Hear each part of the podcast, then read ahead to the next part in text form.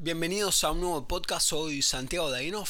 En este caso estoy grabándolo de la manera en que me enseñó mi amigo Sebastián Note y también lo estoy grabando con el micrófono de la cámara de, bueno, del, del iPhone.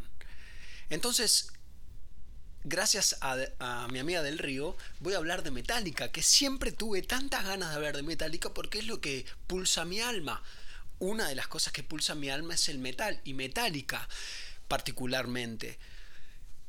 Agradezco a dos personas en particular. Tres. Mi hermano Diego, que lo amo con toda mi alma, es mi ídolo de toda la vida y lo quiero, él sabe cuánto. Y porque además de eso, de que es mi hermano y que es como un ser que es como un ángel en vida, compró cuando todavía se compraban los reproductores de CD que iban enganchados a equipos de música y mi hermano escribía en los cassettes los nombres de las canciones, que así conocí You Get Love a Bad Name de Bon Jovi, que me enteré que no era Shut Truth the Heart, que era, se llamaba así la canción, entre otras cosas compró tres CDs cuando se lo regalaron para cuando cumplió 13 años el aparato. Uno de ellos era eh, Black Album de Metallica. Los otros eran un compilado de Queen, Greatest Hits, creo que el 2, y Ataque 77, el que era todo rojo. El Black Album del 91, yo lo escuchaba y no podía creer de qué se trataba, no entendía de qué se trataba, no conocía casi música de afuera más que Erasure o alguna que otra canción. Entonces, lo que empezó a pasar fue que, bueno, me empecé a conectar un poco con esa música y también quiero agradecer justamente a, raíz de esto a un amigo de mi hermano que nació cuatro o cinco días después que él, que se llama Lulú, Luciano, el Lulo, Wirkan, que en una esquina de unas calles que es Azares y Orquídea, nunca me olvido, lo frené, era el ídolo de los chicos, eh, bueno, los que amábamos algo distinto, era vanguardia, donde todos usábamos la misma remera, él venía con cosas, digo, ¿de dónde le trae todo esto? Entonces ahí conocí lo que era Pantera y Metallica. Le dije, ¡eh, Lulu! Lulu, yo estaba en la bici, él venía caminando ahí con su, con su manera de venir y, y, esa cosa distinta, con jeans pintados por él, remeras pintadas por él, cosa que yo no tenía ni idea de que se trataba a los 12 años, a los no, a los 8 años. Y me dijo, para mí los mejores músicos son Metallica, pero la banda que más me gusta es Pantera. ¡Ting! Quedó. Nunca supe de Pantera hasta creo que 10, 15 años después que ahora escucho Pantera y... Entonces, a la otra persona, que fue cuando ya me dediqué a escuchar música y en, en, particular a indagar en el metal y en la rock and pop antes los domingos había un programa llamaba Tiempos Violentos, seguramente mucha gente lo conoce, estaba conduciéndolo Gustavo Olmedo hasta tal hora, después se quedaba otro compañero del de radio y yo nunca quería que se fuera Gustavo Olmedo y así empecé a conocer muchas bandas. Gustavo Olmedo que tuve la suerte de escribirle o tuve el coraje de escribirle, eh, para preguntar si podía hacerle una entrevista, como le haría una entrevista si pudiese a Messi, como le haría una entrevista a mucha gente que admiro. Y muy amablemente aceptó hicimos un podcast. Después él muy amablemente me invitó a quemar un patrullero y hablamos. Yo le escribí a él justamente por llegar a quemar un patrullero que me mandó mi amigo Néstor Sayas, que es en la primera banda de metal que toqué, Anestesia 44 me mandó el capítulo de Iorio, de Alma Fuerte, que es, bueno, la música argentina, al metal. Yo llegué al metal argentino mucho después de haber escuchado metal. No sabía ni lo que era el metal argentino, hasta que me compré un compilado en la época en donde en la calle vendían compilados, CDs truchos, como películas truchos, pero antes de las películas vendían CDs truchos, y me compré un compilado y escuché otro día para hacer y dije, pucha, esto se parece mucho a la parte media de One y me gustó que hablaran en castellano y que se escuchaba fuerte, como fuerte en el sentido de metal. Así que le mando un, abrazo a Gustavo Olmedo también por acompañarme todos esos domingos, porque aparte era domingo hasta las 12 de la noche y para mí los domingos eran súper angustiantes. Entonces tener él que recomendaba músicas y dentro de lo que recomendó, recomendó escuchar Leviatán de Mastodon y fue algo tremendo. Y además, cómo vuelven las cosas, porque Mastodon es una banda que yo pude recomendarle a Lulu, a Wirkan, aquel que encontré entre azares y orquídeas y le conté. Eh, y él indagó, indagó porque Lulu indaga de una manera que no puede ser, es un artista, es un director de cine, eh, director de publicidades, este, es como, bueno, es un genio básicamente, eh, como lo es Gustavo Olmedo, como lo es mi hermano. Por eso bueno, aprovecho esto y también obviamente agradezco a Néstor Sayas que me ayudó a tocar metal cuando yo en 2006, terminando la carrera de medicina, empecé a estudiar teatro y batería. Ya tenía 24 años. Eh, dije, no me importa, voy a empezar. Y empecé. Y él, sin que yo supiese nada, me permitió participar y grabar el primer demo de, anestesia. No sé si era el primero o el... En verdad no era el primero, el segundo, pero me permitió grabar yo sabiendo tocar muy poquito. Entonces, gracias Néstor por eso. Realmente gracias, Néstor Sayas. Y también obviamente a mi compañero de banda, hermano de vida, que conocí en las mismas salas, aquellas salas que estaban en Billinghurst, las salas del alto, eh, que se había que subir unas escaleras, y donde conocí a Lucas, tocábamos en una banda de covers y conocí a Lucas Nanclares, que es un metalero, amigo, arquitecto, un genio también. Hicimos Mamutus. Mamutus es todo. Miro ahí porque tengo eh, el cuadro del disco que hicimos. El disco. Me acuerdo cuando Lucas vino a mi casa y me dijo: Mirá este documental. Yo le decía: Che, tenemos que hacer un disco. Tenemos que. Y tenemos que hacer un disco. Yo le hinchaba mucho las pelotas a Lucas, pero me escuchaba. Y en un momento me trajo algo para ver, un documental donde estaba Walter Jardino de Rata Blanca, que había tocado en B8, y en un momento me dijo, decía Jardino, bueno, porque hacer un disco, grabar un disco es como tener un pasaporte, uno cuando lo tiene cambia totalmente de categoría. Y yo justo le estaba insistiendo a Lucas a hacer un disco, y él creo que no había visto el documental cuando me lo dijo, entonces cuando me miró, eh, este, lo miré y nos reímos como diciendo pareciera como a propósito esto. Y así fue que grabamos el primer disco de Mamutus eh, que por ahora es el único que está en Spotify, que suena tremendo y que agradezco en este momento también a dos personas vitales. Juanjo Bravo, que fue profesor de batería y productor del disco, además de prestarnos la batería, a Joaquín Arrieta, que nos alquiló la sala para ir a ensayar cuatro horas tres veces a la semana y por sobre todas las cosas a Sebastián Noten, ingeniero de Moebio, que él está acostumbrado a grabar allí músicas y músicos en verdad súper ultra profesionales que no hacen ruidos como él. Bromeábamos un poco que esto de metal que estamos haciendo era como una máquina que sonaba ahí, como un roto percutor, eh, en comparación con el tango, con la música clásica, con el jazz, con lo tranquilo. Aún así nos permitió, nos abrió espacio con nuestra poca profesionalidad como músicos y como sin saber cómo grabar, nos abrió y generó un disco de la puta madre, porque se escucha como la puta madre y hace poco, esta semana hablé con alguien de Riga, en Lituania, de donde es Mijail Tal, el mago de Riga, el ajedrecista, y me dijo, che, el sonido es profesional. Seba, no te lo contesto hasta ahora, pero si lo escuchas ahora, bueno, gracias por eso también. Todo esto para decir que hace poco publiqué un artículo, una publicación con, la remera de Metallica y alguien me dijo lo que más importa es Metallica y es cierto. Y yo quiero hablar de Metallica en este sentido. El primer contacto que tuve fue a través de este disco que mi hermano adquirió, que le regalaron. Después empecé a indagar.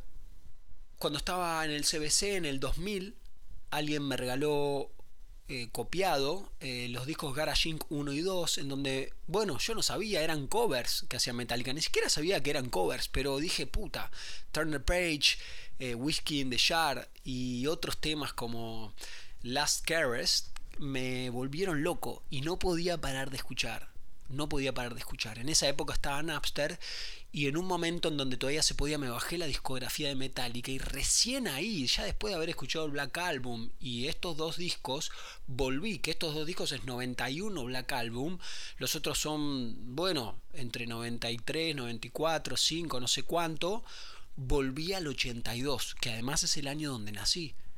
Kill Em All, Ride the Lightning, en el 84, donde tenía dos años apenas, Master of Puppets en el 85-86 y Unjustice for Honor en el 89. Los empecé a escuchar y fue lo que me permitió estudiar medicina. Créase o no, yo estudiaba medicina escuchando los discos de Metallica, especialmente los tres temas instrumentales. The Call of Tulu, que está en Ride the Lightning, Orion, especialmente Orion, que está en Master of Puppets, y Chulivis Chudai, que está en Justice for All, Justicia para Todos. Esos tres eran instrumentales y yo los usaba para estudiar, los ponía en repeat y escuchaba, escuchaba, escuchaba. Y después con una banda que teníamos con Adrián Karpenkov, que es un gran diseñador y es un gran músico, que hace música a la manera de Nick Cave, es un bozarrón de aquellos, además de ser una persona espectacular, con Alan Menconi, que es un médico oftalmólogo de las mejores personas que conozco en el mundo, nos juntábamos a tocar covers de Metallica y tocábamos esos tres covers de P a pa. Increíble, porque eran buenos guitarristas. Y yo no podía creer que podía imitando a Lars. En esa época había muchos, había pocos videos pero mucha gente que con esos pocos videos hablaba de che, qué mal que toca Lars Ulrich. Y yo decía, pucha, pero si este toca mal, ¿qué tengo que pensar de cómo toco yo? Después, cuando se vino todo internet y todo, me di cuenta que mucha gente habla mal de todo el mundo, y esos son los haters. Y yo dije, Lars Ulrich toca mal. Para mí es un genio total y tiene una personalidad que es de genio total. Y que si alguno escucha esto y ya me ha escuchado hablar de Gary Vaynerchuk, les pido que tengan especial atención en la personalidad y en la forma de hablar y comparen a Gary Vaynerchuk con Lars Ulrich. Los dos no son americanos. Los dos, uno es de Bielorrusia y el otro es de Dinamarca. Sin embargo, son ultra yankees en el sentido que se metieron en la cultura y hablan de una manera muy particular para ver qué hay detrás de esto, de ser inmigrante de allí, inmigrante a Estados Unidos y haber logrado todas las cosas que cada uno logró. Cuando empecé a escuchar Kill Em empecé a sentir una sensación y digo, pero esto como esto sonaba en el 82 y digo, puta, y empecé a querer practicar canciones en esta guitarra que me regaló mi papá, que en paz descanse. Y las miraba las tablaturas y las trataba de copiar. Más o menos me salían, etc. Pero empecé a dar cuenta que era re distinto que tocar Nothing Else Matters, que tocar Enter Sadman. Eran distintas canciones. Y empecé a darme cuenta que algunas eran muy difíciles de practicar y que todavía estoy practicando para poder sacarlas. Me acuerdo la primera vez entonces que venía Metallica cuando vinieron en el 93, yo recién tenía 11 o 12 años, tocaron en Vélez, no, no estaba en mi mapa, no estaba en mi radar, no, no, no me enteré. Pero sí cuando tocaron en el 98, en River, quise ir, bueno, era muy chico, mi vieja no me dejó. Eh, pero me acuerdo que estábamos cenando en la casa y yo me fui a la hora de que empezaba y con un cassette que tenía de 100 minutos, no de 90, que era lo común, puse rec y grabé, transmitía Nacho Boano y me acuerdo que abrieron con Bread Fan, que es un cover. Eh, y Nacho Boano decía Bread Fan de Metallica y muchísimo tiempo en Walkman porque usé mucho Walkman escuchaban que es la intro que hace con la guitarra con la voz de Nacho Boano ahí gritando desaforado en la época de oro de rock and pop y me acuerdo que me iba a comer y volvía, me iba a comer y volvía para dar vuelta al cassette, que no se terminara y que no me perdiera nada. Y ese cassette lo gasté con el Walkman. Yo escuchaba mucho Walkman en esa época, era el 98, 99, todavía había Dixman, pero me, había cuatro pilas, era carísimo tener, además saltaba cada dos minutos, me gustaba mucho el Walkman. Y me acuerdo que en el colegio una vez una piba me dijo, ah, vos sos el pibe que está siempre con el Walkman. Bueno, escuchaba mucho esto, ¿no? Como, no era un bullying, pero era como una forma de, bueno, reconocer, aparte de un Walkman medio amarillo grande que iba, iba medio ladeado cada vez que lo, que lo usaba. Y... Bueno, ese disco lo escuché ese cassette lo escuché mucho tiempo y ahí empecé a entender un poco más de qué se trataba, de qué se trataba. Ahí Siri le hablé y empezó a hablar, me contestó y no sé de qué. Em, empecé a escuchar y empecé a sentir como un amor por James Hetfield, empecé a leer, me asocié por internet, me llegaban las, las listas eh, las revistas, era carísimo, pero yo lo hacía igual. Me cagaron a pedos un poco por usar esa plata que, bueno, era plata que yo había ahorrado algún trabajo, me la gastaba en eso, pero amaba eso, realmente amaba y los amaba a los tipos, y era como una fascinación que ya había entrado a nivel de lo que ya era con Maradona, que tenía videos y que me sabía los goles de Maradona. Solo viendo el festejo ya sabía que gol era, especialmente los del Napoli. Bueno, tuve siempre esta cuestión de proyectar masivamente hacia ídolos, que me hizo bien porque después frené y retorné hacia mí y me di cuenta que tenía yo de eso, que tengo yo de eso. Y me acuerdo cuando iban a venir en 2003. Tenía la entrada comprada, salía 75 sopes y iba a ir con mi amigo Lulú y con otro amigo mío que se llama El Colo, que es sonidista, que ahora está trabajando para Juanse. Y estoy un viernes en la Facultad de Medicina y viene una compañera y me dice, che, ¿viste lo que pasó? ¿Qué? Esto era el viernes y el recital era, no sé, el sábado. Suspendió Metallica, me dijo. ¿Qué? Cuando me dijo que suspendió Metallica, me pasó 2003, que habían sacado el disco Saint Anger, después de todo un momento difícil de James Hetfield, porque era, bueno, tenía una adicción al alcohol y se había separado. Esto se puede ver en el, en el documental Some Kind of Monster. Y lloré. Y me acuerdo que tenía el DVD de los ensayos y el día del recital le pedí a mi mamá, medio que la obligué, de ver juntos a la hora del recital ese DVD. Y mi vieja, vieja solo más, se quedó conmigo viéndose ese DVD que no le gustaba, obviamente, pero me acompañó y veía mi emoción porque yo cantaba las canciones y decía, mira la cara que pone acá, obviamente ya lo había visto 70 veces para ese, para ese momento. Y me pasó en particular a partir de esa frustración que empecé a soñar mucho con Metallica. En los sueños se reproducía algo de esa vivencia de que iban a venir y no vinieron, en donde yo estaba por estar entrar en un recital y pasaba algo.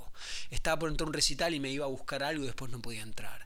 Estaba en un recital y se incendiaba el lugar y no podía estar. Entonces una y otra vez, una y otra vez pasaba algo. El tiempo pasó y en 2007, cuando terminé la carrera, me recibí en 2006, el 23 de diciembre de 2006, justo el año donde empecé a practicar batería y teatro, estudiar teatro, con Rubén Viani, que le mando un abrazo. Eh, pude hacer la práctica de cirugía durante tres meses en Barcelona. Me fui a Barcelona, que me hospedó mi primo Pablo y su mujer Mario, que los amo y les mando un beso.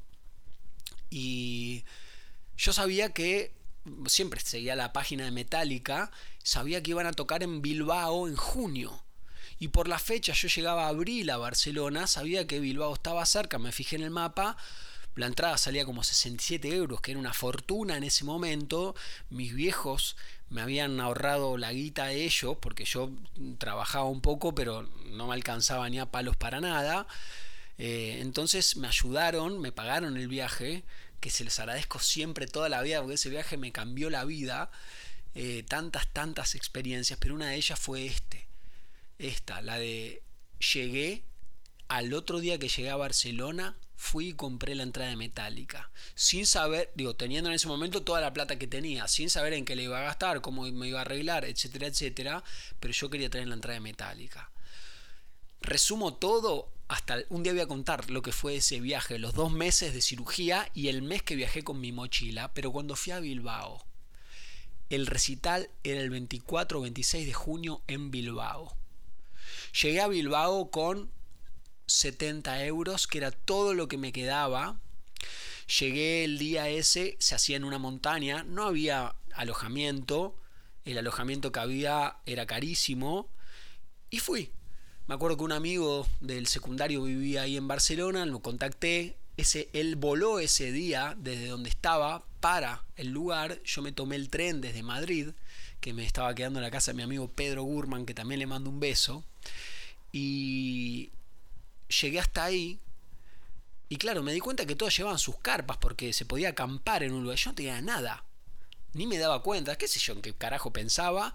Yo llegué temprano, me fui al Guggenheim, tenía unas, no me, eh, no me enorgullezco de esto, pero tenía unas eh, credenciales de periodista que me había hecho una chica eh, falsas en donde entré al Guggenheim gratis, lo vi pensando que Metallica iría ese día y después en vez de ir a recorrer Bilbao me fui a recorrer todos los hoteles en donde yo pensaba que podría llegar a encontrar a Metallica. Hasta que en un momento alguien se apiadó de mí, salió del Sheraton y me dijo, están acá, pero no lo digas. Bueno, entonces yo les escribí una carta, se las dejé, si puede usted dársela. Y me quedé esperando a ver si los, salí, los veía salir al momento del garage. Me quedé horas y horas. En un momento miro el reloj y ya era tarde porque ya se acercaba la hora del recital y el recital no era como diciendo en, en el hipódromo, había que ir hasta un lugar que había micros específicamente que te llevaban hasta la montaña para ver eso y después te traían. Entonces cuando digo, bueno, ya es hora, voy, y cuando veo la cantidad de gente que había para hacer fila para los micros, dije, no te puedo creer que voy a llegar tarde a Metallica, era la primera vez que los veía. Entonces, ni corto ni perezoso, como diría mi abuela, agarré el teléfono y dije, como simulé que estaba hablando, y dije, sí, no, te estoy buscando, te estoy buscando, ¿dónde estás? ¿Estás ahí por el colectivo? Ah, sí, ahí te vi, te vi. Y era mentira, no estaba hablando con nadie. Me acerqué a alguien, a unos españoles, y dije, acá estoy. Y me miraron diciendo, ¿qué haces? Y me acerqué a ellos que ya se estaban por subir al colectivo. Le digo, perdón, estoy solo, quiero subir, no me quiero perder con esto. Ellos me miran con cara de, sos un chanta, sos un argentino. Díganme lo que quieran, amigo. Ese fue el mismo año que vi a Messi hacer el gol, que es el calco del gol de Maradona, que es lo que cuento en el libro de Messi, ganar, ganar, ganar. Que está también en un, en un podcast. Me subí al micro, llegué al recital de Metallica, lo disfruté como nunca, grité como nunca, no me olvido más. Tocaron, era el, el aniversario de los 20 años del disco Master of Puppets, lo cual lo tocaron entero, que es raro. Y cuando terminó el recital, tiraron púas. Y yo estaba súper adelante. Y una púa me rozó la mano, le cayó al pibe al lado, la levantó, nos miramos y le dije, ¿me la das? Como de la forma más ingenua, ¿me la regalás? Y me miró como riéndose, como diciendo, ¿cómo, ¿qué estás diciendo? ¿Cómo te voy a regalar? Y al mismo tiempo como la pregunta de qué ingenuo sos. Y dije, ¿por qué no? Siempre hay que preguntar, porque por ahí te la daba. Y sonrió. Terminó el recital, me encontré con este amigo, porque él se había quedado un poco más atrás. Y descendimos de la montaña caminando. Y en Bilbao, en esa época, en junio, hacía un poquito de frío a la noche, aunque fuera verano. Y no teníamos hospedaje. Y en un momento dijimos, bueno, ¿dónde nos quedamos? Y empezaba a hacer frío y nos dimos cuenta que no había dónde quedarse. Y nos fuimos a una zapla y nos acostamos en una plaza con lo que teníamos. Yo tenía una mochila y un buzo porque era verano. Pero empezó a hacer frío de verdad. Es el norte, Bilbao, el norte de España. Y nos recagamos de frío. Dormimos en un banco. Yo me dormí en un banco, él durmió en el banco de allá. Y me acuerdo que en un momento, digo, era como, ¿Cómo voy a poder dormir con frío? No sé cómo en algún momento me dormí. En un momento abro los ojos y lo veo a mi amigo que está caminando de lado a lado así, diciendo, puta, nos estamos recagando de frío, es lo que es. Este, lo vale todo por metálica. Cuando ya ahí no es como acá que por ahí tenés la Shell abierta y te puedes ir a meter ahí, por lo menos por el calor, a tomar un café. No había nada abierto. Y bueno, a las 6, 7 de la mañana abrí un café, nos metimos en un café, me acuerdo patente que me tomé un café con leche, no, un té y después un café con leche con medialunas. A las 3, 4 horas nos despedimos con mi amigo que se tenía que volver a trabajar y yo me tomé un micro que me iba a San Sebastián por el día. Me acuerdo del frío que tenía, frío de cagarme a las 12 de la noche hasta las 6 de la mañana me tomé el micro a San Sebastián, que me senté al lado de una polaca que charlamos y nos fuimos juntos a la playa. Me acuerdo que a las 12 del mediodía de ese día que me estaba cagando de frío a 6 de la mañana, estaba cagado de calor metiéndome en el mar de San Sebastián. Todo esto con dos, tres mangos en el bolsillo, pues ya no me quedaba nada. La chica, tomamos café y me invitó ella.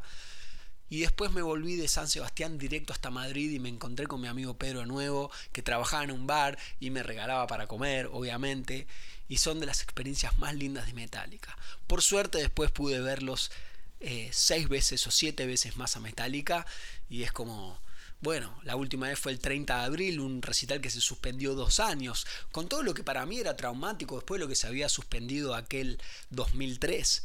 Y fui tan feliz, fui tan feliz, porque especialmente en el, último recital, este, que fue después de la pandemia, encontrarse con toda la gente, con el metal, con adelante, con ir adelante, y que el primer tema ya me querían afanar el celular y me metieron la mano en el bolsillo y lo miré al chabón y decía, dale, loco.